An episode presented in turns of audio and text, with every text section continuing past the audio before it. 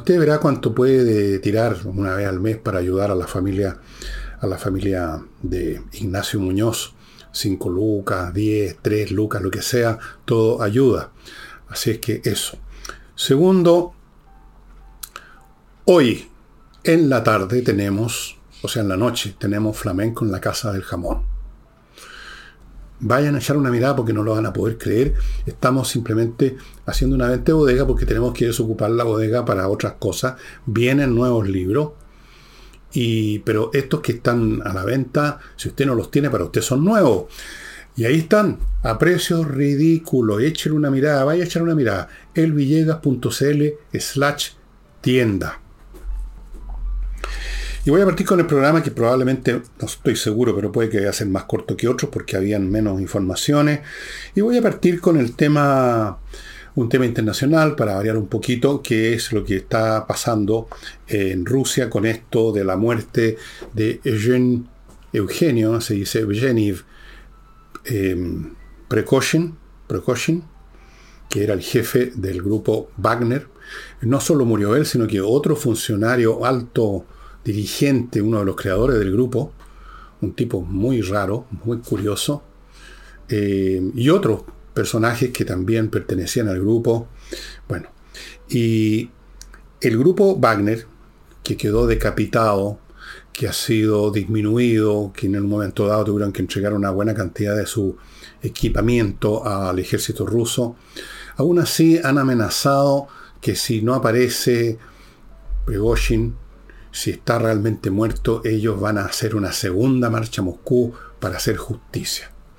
Yo no creo que eso vaya a ocurrir, porque este grupo Wagner está enormemente debilitado. En primer lugar, le decapitaron a su jefe espiritual, llamémoslo así. Segundo, muchos de sus hombres se han ido o se reclutaron en el ejército ruso, se fueron para la casa eh, han perdido equipamiento, no tienen razón para moverse. Así que esto me suena una bravata de algunos altos oficiales que puedan quedar ahí, aunque en realidad era un ejército muy curioso donde casi no había lo que se llama en el lenguaje anglosajón los non-commissioned officers, que acá en Chile llamamos los suboficiales. Eh, habían los comandantes y al tiro venían la tropa. Es como una banda. Entonces no creo que vaya a haber ninguna marcha a Moscú, pero el solo hecho que amenacen con eso es un signo más de lo deteriorada, de lo trizada o fragmentada que está la estructura política rusa, para que un grupo de tipos que están al alcance de los rusos todavía, están en Bielorrusia o pueden estar dentro de Rusia, pueden estar, eh, se atrevan a decir una cosa así. Ahora, la pregunta que se hacen algunos, ¿salió fortalecido Putin al eliminar, si es que fue él, pero aparentemente no, no, no está claro quién otro podría ser. No, no, no Zelensky negó participación.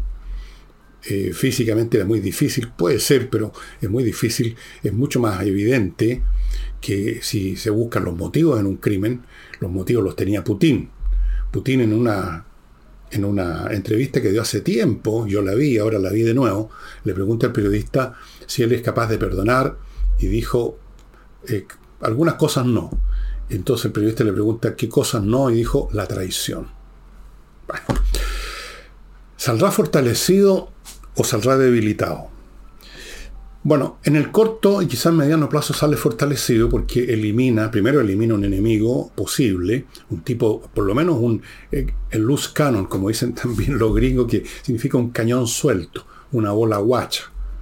Eh, Cañón suelto es una expresión que viene de la época en que los barcos de combate, esos barcos de madera, con vela y con cañón a los lados que ustedes han visto en un millón de películas, una de las cosas peores que le podía pasar era que se soltaran las amarras de un cañón y con el movimiento del barco, los vaivenes, el cañón empezaba, una cosa pesada, a romper las amuras. Entonces un cañón suelto era muy jodido, era muy peligroso. Quedó esa expresión, aunque ya no hay barcos que usen esos cañones ni son de madera. Era un cañón suelto, una bala loca, una persona incalculable.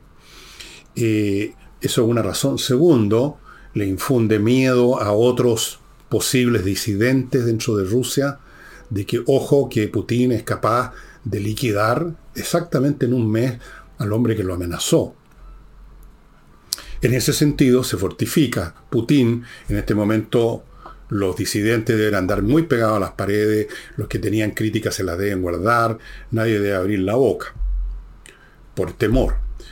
Pero a largo plazo esto lo debilita, porque el temor es también el temor, bueno, ¿cuándo me va a tocar a mí? ¿Cuándo va a haber una palabra que yo diga que sea interpretada como una traición o como un indicio de que puedo convertirme el día de mañana en traidor?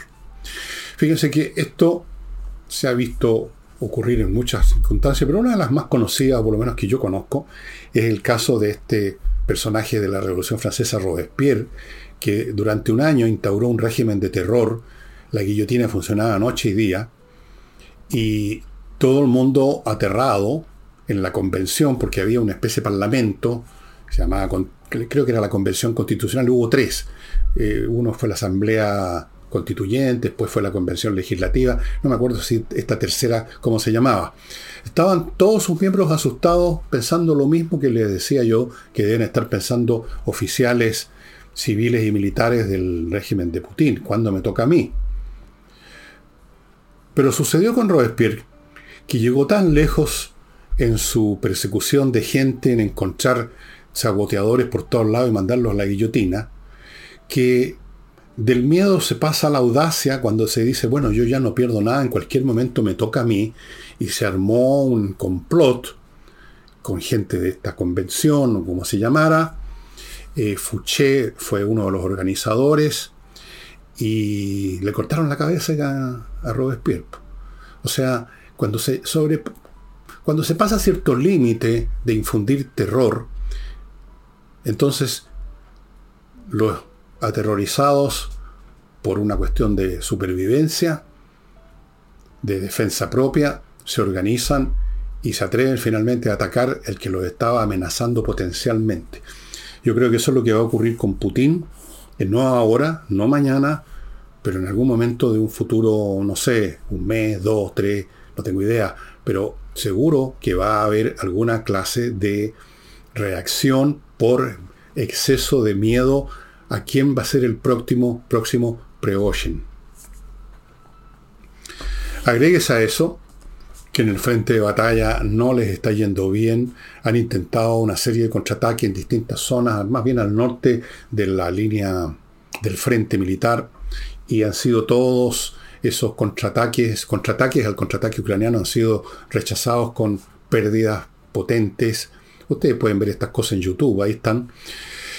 Y en, la zona centro-sur, sur del, del frente, los ucranianos lenta, pero seguramente han ido ganando terreno, han ido perforando ya la primera línea de trinchera, en este momento están ya en algunos puntos atacando la segunda línea de trinchera, y una vez que en un dispositivo militar se rompen las líneas defensivas, detrás queda un vacío donde las tropas que las han penetrado se pueden mover en todas direcciones, tomar por la retaguardia el resto de las líneas, eh, destruir el apoyo logístico, los centros de comando, de comunicaciones, los acopios de munición, todo. Entonces, están en, muy, en muchas dificultades, cosa que el gobierno ruso no reconoce, pero si usted se mete a ver lo que comentan los, los bloggers rusos en plataformas como por ejemplo Telegram, eh, ustedes van a encontrarse que ahí cunde una sensación de horror ante lo que ven como una derrota eh, que está todavía no es inminente, pero que se anuncia ya claramente. Entonces, eh, Putin está acosado por todos lados, malos resultados en el frente de batalla, ya pasaron las 250.000 bajas, ingentes pérdidas de material, eh, el intento de golpe aparentemente de Pregoshin, eh, las purgas, otro dato que les doy. En el transcurso de esta guerra que partió en febrero del año 22, esto ya lleva más de un año, 40 personas del mundo civil y militar que habían manifestado algún grado de disidencia o disidencia que nosotros no sabemos cómo se manifestó porque nunca la vimos, fue, digamos, entre cuatro paredes, se han suicidado y muchos de ellos cayéndose por las ventanas. Parece que el piso de los departamentos en Rusia es muy resbaladizo, pero la cantidad de suicidios de gente de ese tipo es bastante impresionante. Sumemos ahora a Pregoshin, sumemos a un general o a varios generales que le han cortado la cabeza desde el punto de vista jerárquico, no todavía desde el punto de vista fisiológico. Y ustedes comprenderán que es un hombre que está acosado políticamente, que es un hombre que está arrinconado, puede todavía durar semanas y meses, pero parece ser que el camino, el, destino final ya está trazado. Eso les puedo contar hasta el momento de, de Rusia. Por supuesto, uno nunca sabe lo que pasa realmente dentro de Rusia. Rusia es un enigma como dijo alguien alguna vez, un enigma encerrado dentro de un misterio. Entonces, el día de mañana quizás ocurre algo, no en una semana o meses, sino que mañana. No sabemos, no sabemos lo que pueda pasar, qué decisiones va a tomar Putin, qué decisiones van a tomar los disidentes que por ahora andan callados, qué va a pasar con los soldados que están, muchos de ellos, eh, rindiéndose, eh, hace tres días un piloto se arrancó con helicóptero y todo y su familia a, Ucrania. No se ven bien las cosas para, para el régimen de Putin. Y ahora voy a mi primer bloque, que lo inicio con seguridad y accesos. Esta empresa que instala en el acceso de su edificio o su condominio todos los sistemas más avanzados de tecnología para el control.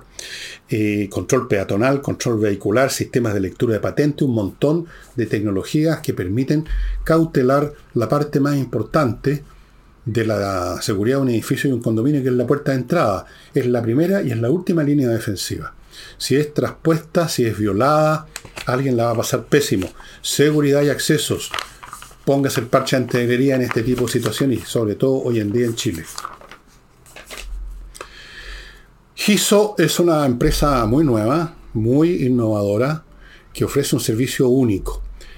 Se hace cargo del cobro de los reembolsos del que le debe el ISAPRE después de una atención médica suya, que requiere, que tiene derecho a un reembolso, de acuerdo, de acuerdo en función de su plan, claro está.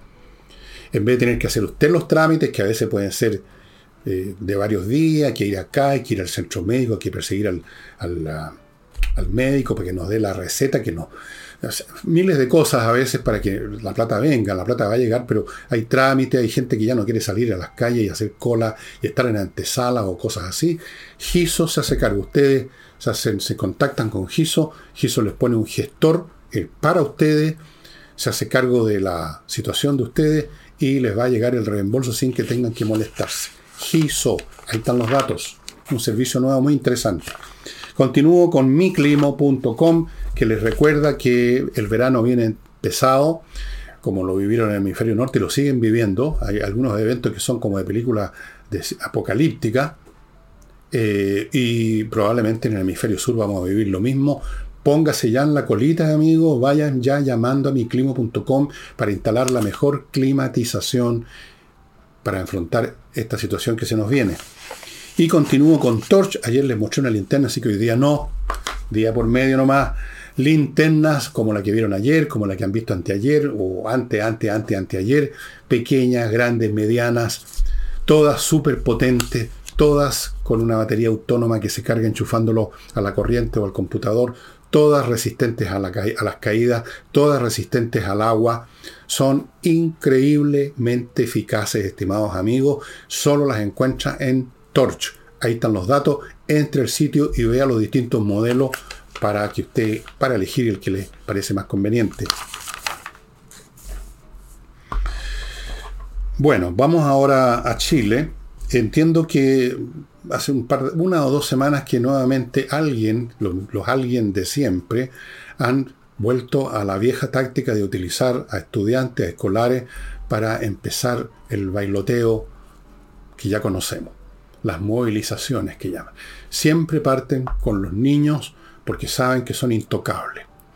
Y en este caso aprovecharon un lugar que ya se ha convertido en, no sé, simbólico, eh, clásico, típico, la zona cero de los disturbios estudiantiles, el Instituto Nacional. Hubo unas manifestaciones, no sé qué es lo que estaban manifestando. Había una protesta, no sé de qué estaban protestando, ya da lo mismo. Eh, puede ser el, precio del, del boleto escolar, como hicieron en el 19, puede ser cualquier cosa. El hecho es que cometieron una serie de daños, destruyeron un computador, rompieron vidriera, las clases se tuvieron que suspender, todo esto.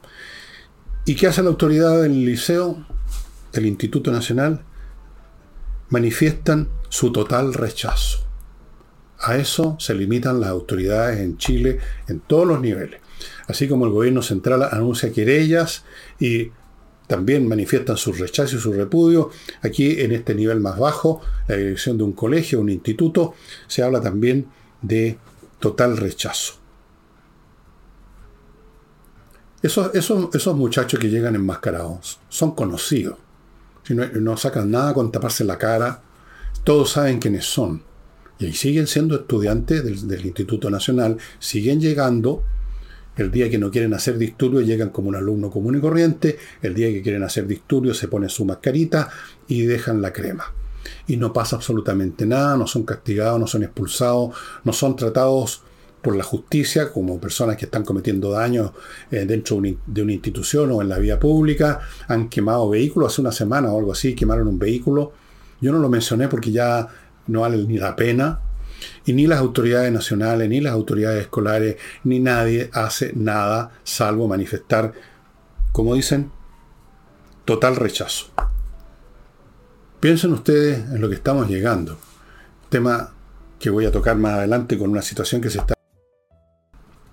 Eh, pero podría tocarla de inmediato ahora que lo pienso bien porque se conectan estos temas. En estos momentos en Argentina se han producido en distintas ciudades, en Córdoba, eh, en Buenos Aires, en Mendoza me parece también, en no sé qué otras ciudades se han producido saqueos colectivos. Alguien convoca a un montón de gente y van en masa pretextando que tienen hambre, pero no, no, roban comida, roban todo lo que pillan simplemente. Han habido muchos detenidos, en algunos casos los comerciantes han logrado defenderse de las turbas. Pero esto que pasó en Argentina, que está pasando en Argentina y que ha pasado en Chile, y que ha pasado en Estados Unidos y que, pasa, y que ha pasado en Francia. Manifiesta y que ha pasado en todos los periodos históricos, la verdad, en mayor o menor grado, con o, con sin visibilidad, ahora con los medios de comunicación nos enteramos hasta de los saqueos de otro país. Esto nos pone en guardia de algo que, que, todos debiéramos tener en mente todo el tiempo, y especialmente debieran tenerlo en mente aquellas personas que tienen cargo de responsabilidad pública, ya sea en el gobierno o como representantes políticos en el Congreso o en cualquier organismo, incluyendo los directores de colegio. Y es, estimados amigos, que el orden social, el funcionamiento normal, con gente que va a trabajar, gente que va a estudiar, que no se roba nada, que no rompe nada, ese orden que parece lo natural, es muy, muy frágil. Muy frágil porque no se apoya en simplemente el aparato de la ley y de la policía. La ley y la policía, o más bien dicho, la policía en primera instancia, que es la que detiene y luego lleva a, presentarse ante la ley, es una gota en un océano en una sociedad. No podría ponerse un policía en cada esquina, en ninguna parte.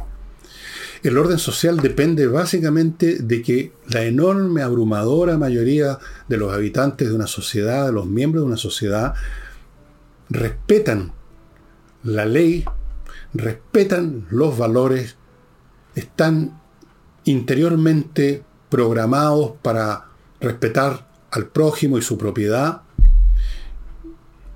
y por lo tanto no es necesario el carabinero en cada esquina. Yo conocí ese Chile. Por supuesto hay delincuentes siempre, pero son una fracción mínima. El resto de la gente se comporta civilizadamente. La civilización, el orden social es muy frágil porque se sostiene en esto, en lo que hay adentro de las cabezas de la gente. Si la gente cree en la ley, cree en la propiedad propia y ajena, cree en la decencia, cree, está convencido y ni siquiera se le ocurre robarse algo simplemente porque está a la mano y nadie nos está mirando. Si masivamente en una sociedad la gente cree eso, piensa en eso, siente de ese modo, esa sociedad con eso, más la acción de la justicia, más la policía que haya, es más que suficiente para que ese orden social se mantenga. Al revés, si un número ni siquiera necesariamente mayoritario, pero una minoría importante, y en algunos casos más de la mitad de la gente, ya no cree en esos valores, ya no le importa respetar la propiedad, le, se pasan por el forro de los pantalones la ley.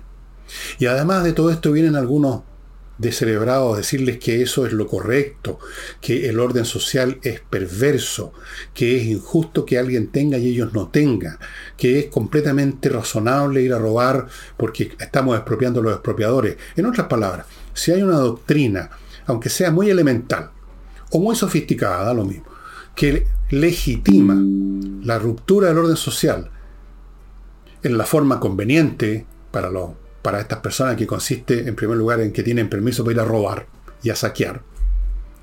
Entonces ese orden social está absolutamente condenado porque no va a haber manera de parar eso. Les pido que hagan un acto imaginativo. Supónganse ustedes en una ciudad como Santiago, que creo que tiene 7 millones de habitantes en este momento, imagínense que 3 millones, que no, ni siquiera 3, 2 millones ni siquiera eso, un millón de habitantes. Un séptimo de la población nada más. Pero un millón de habitantes. Salen todos en masa a saquear supermercados. ¿Cómo los detiene usted? ¿Cómo los detiene? No hay policía capaz de detenerlo. Hemos visto eventos en que grupos mucho menores, no de un millón de personas, sino que de 20, 50 o 100, entran y no hay manera de contenerlo. No los pueden contener los guardias del supermercado, no los puede contener los dos o tres policías que hay ahí, no los puede contener nadie. Una vez que este evento, estos eventos ya no son la acción de un individuo que se tienta en robar algo en el supermercado, sino que se convierte en un acto colectivo de una horda, legitimada, avivada y asusada por estos activistas de la destrucción del orden social. ¿Cómo los detiene? ¿Cómo los detiene si además esa policía ha sido a lo largo de un proceso de años reducida en sus capacidades de acción, de reacción, porque cualquier cosa que hagan que vaya más allá de tratar de sujetar con las manos se convierte en un atropello a los derechos humanos, ni hablar de usar armas de fuego, ni hablar de ningún método de ese tipo para detener.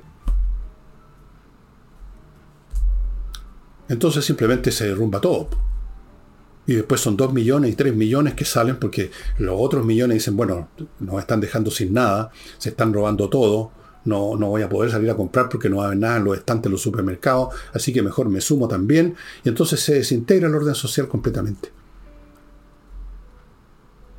Ya nadie contiene nada, la policía misma se convierte ya no, el policía se convierte también en un habitante que quiere, digamos, formar parte de los saqueadores para llevar algo para su casa se desintegran los sistemas, las organizaciones, la policía, las Fuerzas Armadas, todo se viene abajo.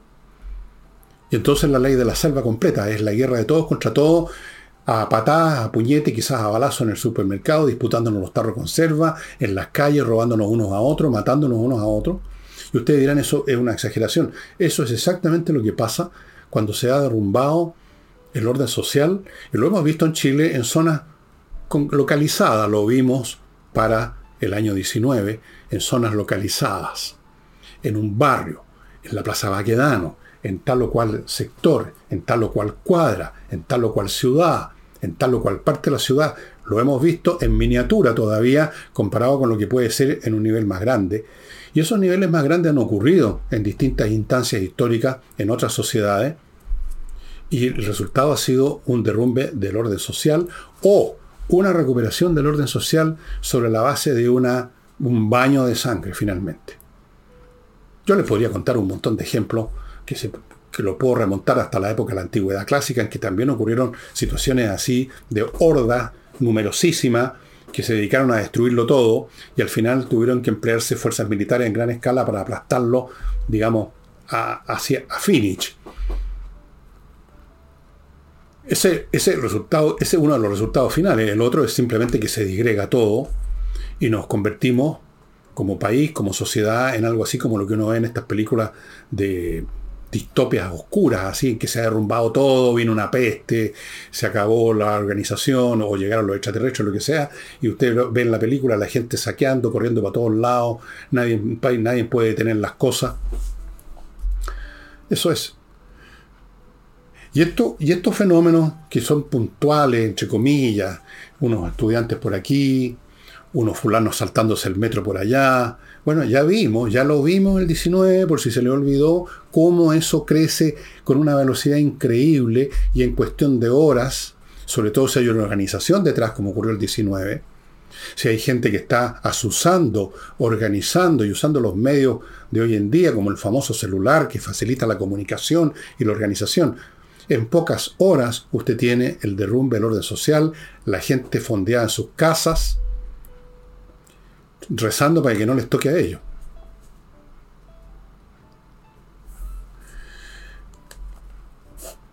Lo de Argentina entonces, como lo de Chile, como lo que vivieron en Estados Unidos en un momento dado en que eh, la policía no se atrevía a hacer nada por la misma cosa, algo parecido a lo que ocurrió en Chile, estaban constreñidos por principios, por valores, por acusaciones, por versiones de la prensa. Entonces, si ustedes ven y están registradas en YouTube imágenes de ese, de ese periodo allá, como las de acá, ahí tienen ustedes lo que sucede en el espacio público cuando se derrumba el orden social.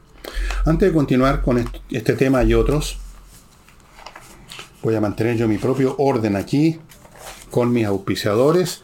Amigos, KC-Consulting es la empresa que usted tiene que consultar, poner a su servicio para que con sus equipos multidisciplinarios le mantengan la contabilidad al día, asesoría contable, los procesos tributarios, tienen asesores tributarios y procesos, ¿cómo se llama? Asesores laborales para que esté al día con esos temas, cotizaciones, salario, todas las situaciones que tienen que ver con el personal, contabilidad perfecta, sin problema. Lo de la tributación es muy importante. Se encargan de la tributación de la empresa y de las personas de la empresa, de los ejecutivos, los dueños, etcétera. Todo eso con KC-Consulting. Usted se pone en comunicación con ellos en tuasesoriatributaria.cl. Tu asesoría tributaria, todo pegado. Ese es el sitio de KC-Consulting. Continúo con kmmillas.cl, amigos, el lugar donde usted vende sus millas acumuladas por los vuelos y que no va a usar, que pueden desaparecer en cualquier momento porque las borran las empresas en un momento dado. Usted no sabe cuándo, cuál es la norma que ellos tienen para borrar, si es por tiempo, si es por millas acumuladas. El hecho es que usted se queda sin nada. Vaya a kmmillas.cl y se las van a comprar por un buen precio. Continúo con Lomas de Millaray, una inmobiliaria que está a cargo de un proyecto muy, pero muy bonito en la región de los lagos, una parcelación de un, lo que debe haber sido un fondo, las parcelas fantásticas, todas con agua, caminos interiores, electricidad soterrada, fibra óptica, que el lugar es precioso, ustedes lo pueden comprobar entrando a las lomas de donde tienen un video y puede ver. Fuera de eso, muy cerca de este terreno, de esta, locación, de, estos, de estas parcelas, se está desarrollando, se está empezando a desarrollar la ciudad financiera, tecnológica, que es una oportunidad profesional y laboral muy grande que van a tener las personas que vivan por allá. Así que usted puede cambiar en todos los sentidos, no solamente del lugar donde vive, sino que su trabajo puede iniciar una nueva vida en Lomas de Millaray.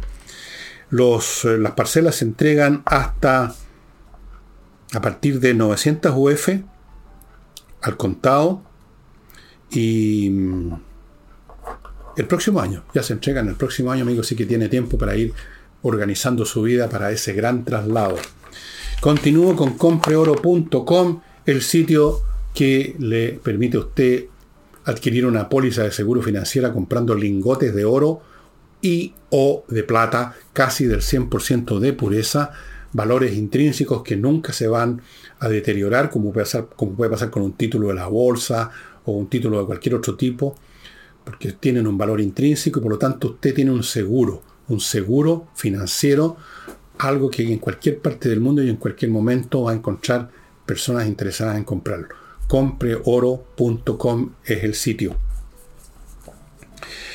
Em, y a propósito del orden social que es frágil y que ha estado muy, pero muy amenazado y agredido en Chile, que nos concentremos ahora en Chile en los últimos años, con gente que ha ido perdiendo totalmente este sentimiento que antes lo impartían las familias, los colegios, todas esas cosas funcionaban. Un cabro de cualquier nivel social de los años 50 y 60 era adoctrinado en cuanto a las cosas mínimas y básicas de la decencia y los valores de su familia, en el colegio que funcionaba, donde había disciplina y autoridad, en todas partes. Entonces, la gran mayoría de la población no necesitaba un carabinero en la esquina para comportarse civilizadamente. Eso cambió. Vivimos con unas dos o tres generaciones que no han sido educadas en sus casas, que no han sido formadas, padres ausentes por trabajo, por cualquier motivo, porque ya también ellos fueron educados mal, porque estas cosas se van acumulando colegios que ya no tienen autoridad hoy en día, ya ven lo que pasa en el Instituto Nacional. Entonces tenemos verdaderas hordas de pequeños bárbaros dispuestos a hacer lo que se les da la real gana, a vandalizar, a robar, a quemar, a agredir, sin ningún respeto por la ley, sin ningún temor por la ley, mucho menos temor por la policía que no los toca. Y eso es una pésima señal. hay muy pocas líneas defensivas que van quedando en Chile para además enfrentar otro fenómeno también que es disruptivo del orden social, que son el crimen organizado. Las bandas narcotraficantes que han crecido en Chile, el sicariato, cuántas formas de criminalidad no han crecido y aumentado gracias a las políticas inmigratorias, o más bien dicho, falta de política, o políticas inmigratorias que son literalmente criminales para el país. Todo lo que empezó a ocurrir desde la señora Michelle Bachelet adelante y todo lo que ha significado en términos del aumento del número de delincuentes y de la clase de delitos cada vez más violentos. Bien, una de las pocas líneas defensivas que va quedando, y yo lo he mencionado antes, la Policía de Investigaciones, y lo menciono ahora porque resulta que en colaboración con la Policía Argentina, en la zona de la Patagonia, la PDI llevaron a cabo allanamientos masivos en muchos locales, residencias, sitios, tanto en Argentina como en Chile, para desarticular una banda criminal dedicada al tráfico de estupefacientes, al lavado de dinero, qué sé yo, delitos de, distintos tipos. Apresaron, detuvieron a un montón de gente que espero que la, la, justicia los deje en el lugar que corresponde. Espero que no haya indultado en esta oportunidad, señor presidente de la República. Y esto demuestra que tenemos un organismo que es la PDI, que ha estado en muchos, en muchas de las acciones, de las pocas acciones lamentablemente que permite el gobierno para eh, poner algún tipo de atajo a este aumento de la brutalidad, del salvajismo, del delito, de la criminalidad. Imagínense ustedes en qué situación estaría Chile si no fuera por la PDI y también Carabineros, aunque en un grado menor porque han, sido muy disminuidos, muy arrinconados, muy acosados.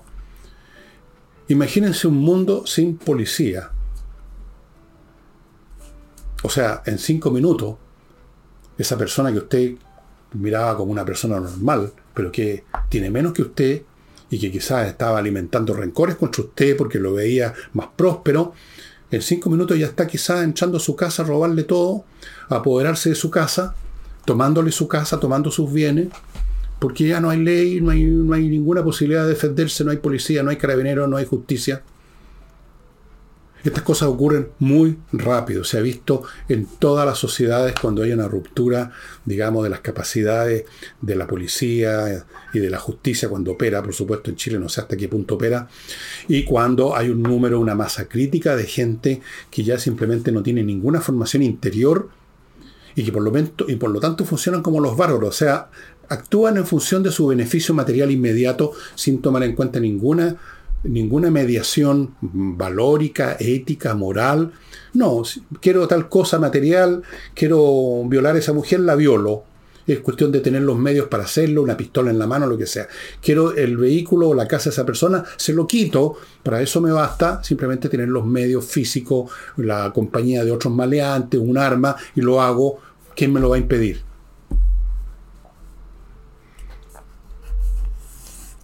Bueno, em,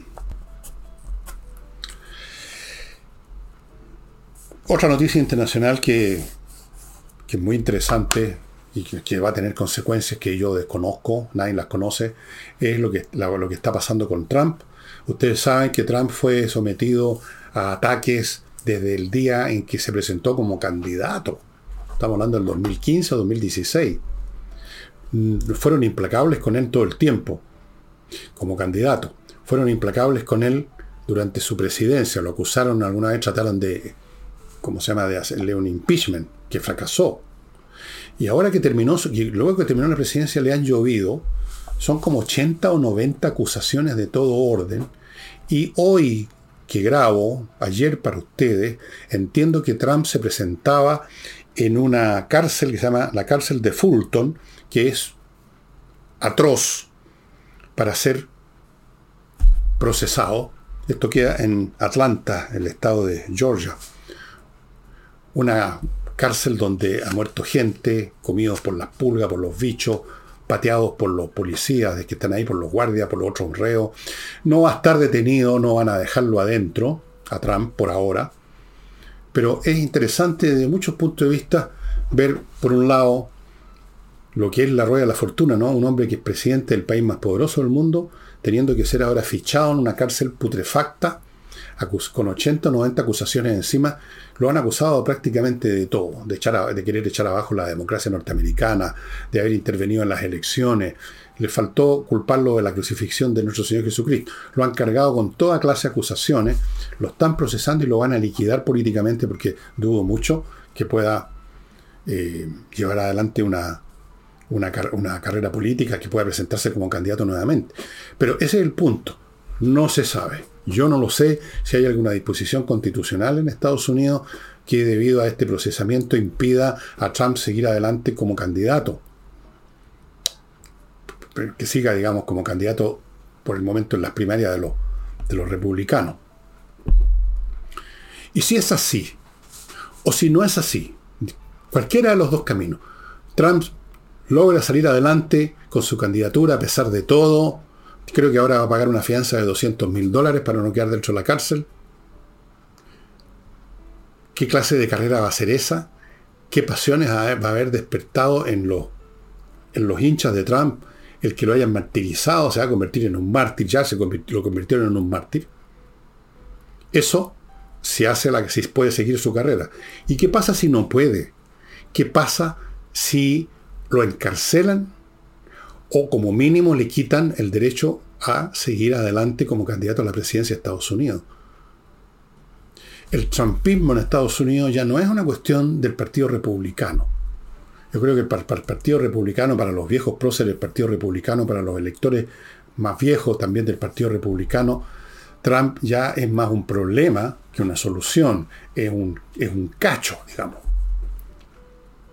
Pero hay muchos partidarios de Trump el trumpismo ya es una fuerza per se independiente del Partido Republicano. Y si el Partido Republicano no, no, se separa abierta y oficialmente de Trump, es porque teme sufrir daño por ese motivo y perder muchos seguidores, muchos votantes. Trump se ha convertido, se está convirtiendo en un personaje que supera lo que podríamos llamar los paradigmas normales de la política norteamericana. Bueno, ya lo hizo, pero ahora en un grado superior. Todo esto me está recordando lo que pasó con Adolf Hitler. Adolf Hitler, como ustedes saben, fue condenado en un momento dado, en los años veintitantos, finales de los 20, por ahí, 27 eh, creo, por una serie de situaciones que no les voy a, detallar, en este momento no vale la pena. El hombre fue a la cárcel, estuvo como un año. Ahí fue donde escribió el famoso libro este Mein Kampf, Mein Kampf, que significa mi lucha. Y luego, su carrera en vez de, desaparecer, como algunos creyeron que iba a suceder, con esto está liquidado este loco. Bueno, ya saben ustedes lo que sucedió. ¿Qué va a pasar con Trump? Con o sin carrera presidencial. Ahí se abren muchas opciones. Sin carrera presidencial puede ser que se vaya extinguiendo en la saga Trump por sí sola, que aparezcan otros candidatos y que se vaya, vaya quedando en el olvido como una anécdota histórica. O puede que ocurran quizás que cosas, que atentados, que acciones de grupos extremistas, eso que uno ve en las películas, esos tipos barbudos y bien guatones en unas motocicletas, Grupos como eso existen y son reales y son muy republicanos, son muy de derecha, son muy jodidos. ¿Qué puede pasar? Es bastante, es bastante inédito en la política, en la historia política norteamericana, me parece. Em, esto que está ocurriendo. Y esto que está ocurriendo es parte, un capítulo más de los miles de capítulos que tiene un proceso, y tenemos capítulos acá en Chile también, un proceso mundial. Estamos en un proceso mundial que se manifiesta en todos los planos geopolíticos, entre Estados, dentro de los Estados, a nivel generacional, a nivel valórico, a nivel económico, una situación de crisis global en el sentido que tiene la palabra crisis, es decir, un determinado orden parece no poder ajustarse a las nuevas condiciones demográficas, muy importante ese detalle, que nunca nadie toma en cuenta cuánta gente hay en este planeta, las nuevas condiciones tecnológicas, los procesos económicos, la pérdida de ciertos de grupos completos de trabajo, los fenómenos nuevos de cesantía académica, millones y millones, el tema del calentamiento global, la contaminación, las amenazas de guerra, bueno, todas estas situaciones en todos los planos hablan de una etapa crítica. Y dentro de esa etapa crítica lo que ocurre es que las viejas maneras de hacer las cosas, razonables o no, pero las maneras de hacer las cosas se desmoronan o se debilitan grandemente y la gente que está involucrada en esa situación, y esa gente ahora es toda la gente del planeta, entra en un periodo de mucha angustia, de muchas tribulaciones, de conflictos, que normalmente terminan en guerras internacionales, guerras civiles y otras brutalidades por el estilo, hasta que de algún modo, 20 años después, 30 años después, 10 años después, no sé, cuáles son los lapsos, los ritmos históricos de ahora son más rápidos, se establece un nuevo orden no necesariamente más justo, no necesariamente superior, no necesariamente mejor, etc. Amigos, continúo ahora con eh, Life Balance, una empresa que va a su casa con una serie de equipos y mide todas las variables de su cuerpo junto con conversar con usted para darle la guía alimenticia más personalizada que usted pueda imaginar, hecha solo para usted.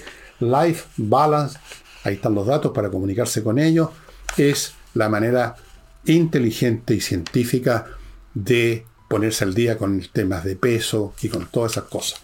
Continúo con eh, entreninglés.com, una academia de inglés con profesores de inglés que dan clases online súper buenas y le ofrecen ahora a usted un nuevo plan para terminar el año hablando inglés ya definitivamente. El plan contempla 24 clases más dos clases gratuitas de conversación para que afinen lo que aprendió, todo por 399 mil pesos. Póngase en contacto con ellos, vaya a su sitio, cualquier duda mande un mail a coordinación arroba Continúo con Learning Group que les recuerda, yo les voy a recordar, que este 30 de agosto, en unos días más, parte el curso que ofrecen estos exitosos emprendedores de cómo invertir lucrativamente en remates de propiedades y convertirse en una persona, en un empresario del remate de propiedades para hacer buenos negocios. Learning Group. Sigo con Edisur, una editorial chilena con estupendos títulos de autores de gran valor internacional que tiene una librería en compañía 1025, amigos, vayan para allá, se van a entretener así vitrineando todos los libros que tienen de toda clase de autores, desde Emilio Salgari, creo que tienen algunos libros míos también por ahí de repente, Mark Twain, creo que tienen a Mark Twain, que está Edgar Allan Poe, puros autores importantes, estimados amigos. Eh, continúo con Remodeling, la empresa de puros profesionales para dejar su casa monona profesionales en pintura, en arreglo de piso o cambio de piso, mueblería de cocina, cambios interiores de la distribución de la estructura de la casa con arquitectos, todo en remodeling. Hey es el corredor, amigos, que vende. Eso no les digo. Si tiene una casa por ahí empantanada en otro corredor que no se la ha logrado vender, póngase en manos de Ángel Hey. Y termino, por si usted tiene un, un problema serio con la justicia, si está acusado o va a acusar a alguien, si está en relación con un tema del código penal, Póngase en manos de los mejores penalistas de Chile, González y compañía, expertos en eso. Algunos de los miembros de este bufete de abogados penalistas fueron fiscales acusadores, así que conocen por los dos lados el asunto. Cuando está uno involucrado en un tema del Código Penal es serio, no es llegar y simplemente ponerse en manos a cualquier abogado. González y compañía. Eh, le voy a mostrar de nuevo un libro que ya les mostré no hace muchos días, que, está disponible y yo lo estaba mirando, ahora sí le metí el diente, que es este de Voltaire. Esto lo van a encontrar en cualquier librería, creo que lo está editando la, lo está sacando acá en Chile en la editorial Planeta. Se llama Voltaire, una vida de un muy buen historiador. Yo lo conozco porque le he leído otro libro de él, Ian Davidson, un tipo muy especializado en historia francesa. Voltaire es un personaje interesante, no necesariamente muy simpático, pero era un tipo extremadamente brillante, que fue uno de, los, de las figuras, de las rockstar, digamos, del periodo de la ilustración en el siglo XVIII en Francia. También lo llaman el iluminismo. Esa constelación de científicos, artistas, poetas, dramaturgos, qué sé yo, hay un montón, Diderot, Condorcet, Voltaire, Montesquieu, montones de pensadores que en medio de la monarquía fueron preparando en cierto sentido, queriéndolo o no, Voltaire no era precisamente un revolucionario, era más bien un reformista, pero era un reformista muy filoso, muy filoso, muy áspero, muy terrible, muy irónico. Voltaire fue uno de esos, fue uno de los personajes digamos, más eh, representativo de ese periodo, de esa playa de, pensadores, de lumbreras intelectuales. Eh, en muchos libros incluso hablan del siglo de Voltaire, no era el siglo de él, el hombre no inventó nada, no fue un filósofo, no fue un científico, pero escribió drama, escribió poesía, escribió una épica que fue muy popular en su época, ahora es ilegible, pero escribió historia, tengo un libro de historia de él, de un periodo de la historia francesa, siglo XVIII, por supuesto. Un hombre bastante brillante, bastante puntúo. Eh, y en este libro, aparte de Voltaire, por supuesto, desfila toda esa época. Esa es la parte, yo creo, más interesante. También les puede interesar el personaje mismo, Voltaire, que era un hombre con muchas facetas, digámoslo así. Así es que se los recomiendo. Se los recomiendo. Está en castellano, además es una gracia y lo pueden conseguir fácilmente en cualquier librería chilena en este momento. Eh, yo me imagino que si Voltaire, que era un hombre de, pluma, ¿eh? su verdadero nombre era Jean-Marie Arouet, si Voltaire hubiera visto, porque se murió antes de la Revolución Francesa, eh, si hubiera visto los desastres que iba a producir esa revolución en sus momentos más sangrientos, habría salido corriendo uno nunca sabe, ¿no? Cuáles van a ser los frutos que van a salir de las semillas que uno siembra. Y se lo recomiendo a la gente que le gusta la historia y que quiere entender un poco lo que yo analicé en cierto sentido, hasta cierto grado, por supuesto, en el libro Insurrección, ¿no? Cómo las revoluciones o las conmociones o las insurrecciones son preparadas por un largo periodo previo de adoctrinamiento directo, indirecto, abierto o bajo tierra de los espíritus, que eso es lo que hace cambiar finalmente eh, una sociedad o lleva a que algunos intenten cambiarla. Ese proceso de reformación mental de un número sustantivo de personas por medio del discurso, que ahora llaman políticamente correcto, y que en esa época no tenía ese nombre, aquí van a ver en acción a Voltaire y otros como él, que prepararon el terreno para la Revolución Francesa sin haberlo querido. Normalmente estos intelectuales que con el dedo apuntan a todos los déficits del régimen, del ancien régime, como le decían al, régimen monárquico, estas personas son más bien reformistas, nunca por, una cuestión de temperamento, incluso los intelectuales no son personas que les gusta salir a tirar botellazos y agarrar, agarrarse a cuchillas con nadie, son más bien revolucionarios de salón en el, mejor de los casos, y son los primeros que se horrorizan cuando ven las brutalidades que ocurren, cuando los fuegos que ellos mismos empezaron a encender se convierten en un incendio masivo. Y con esto amigos termino el programa de hoy. No sé qué voy a ofrecerles mañana sábado para en los temas de los sábados culturales, pero ya buscaré alguna cosa en una de esas. En una de esas examino el tema del siglo XVIII francés, que más o menos, más o menos conozco, eh, y entramos a, picar un poquito en qué dijeron, qué hicieron estos señores Condorcet, Diderot, D'Alembert, Voltaire, todo ello. Y eso sería todo, estimado amigo. Nos estamos viendo. Chao.